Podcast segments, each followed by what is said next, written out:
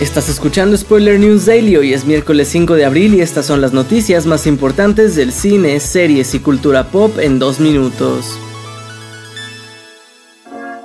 Seguimos con el auge de los videojuegos adaptados, pues se ha confirmado que la productora Legendary Entertainment quiere ser parte de la moda y ha anunciado la adquisición de los derechos de Street Fighter para realizar nuevas películas y series basadas en el popular juego de pelea.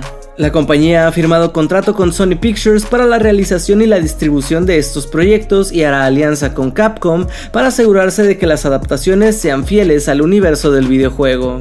Recordemos que la franquicia ya tuvo una película en el 94 con Jean-Claude Van Damme, Raúl Julia y Kylie Minogue, sin embargo esta no tuvo buena recepción.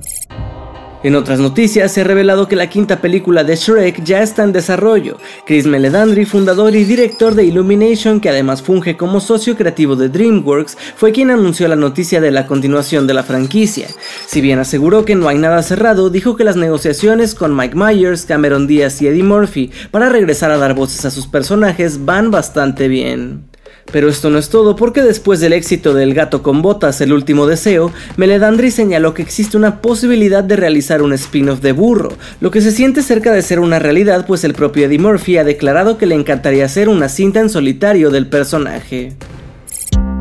Cerramos recordando que en dos años es el cumpleaños 30 de lanzamiento de Hit, una de las películas policíacas más importantes de la historia, con Al Pacino y Robert De Niro a la cabeza, y por esto un reciente reporte indica que el director Michael Mann busca hacer una precuela y que quiere a Adam Driver como protagonista en la piel de una versión joven del personaje de De Niro.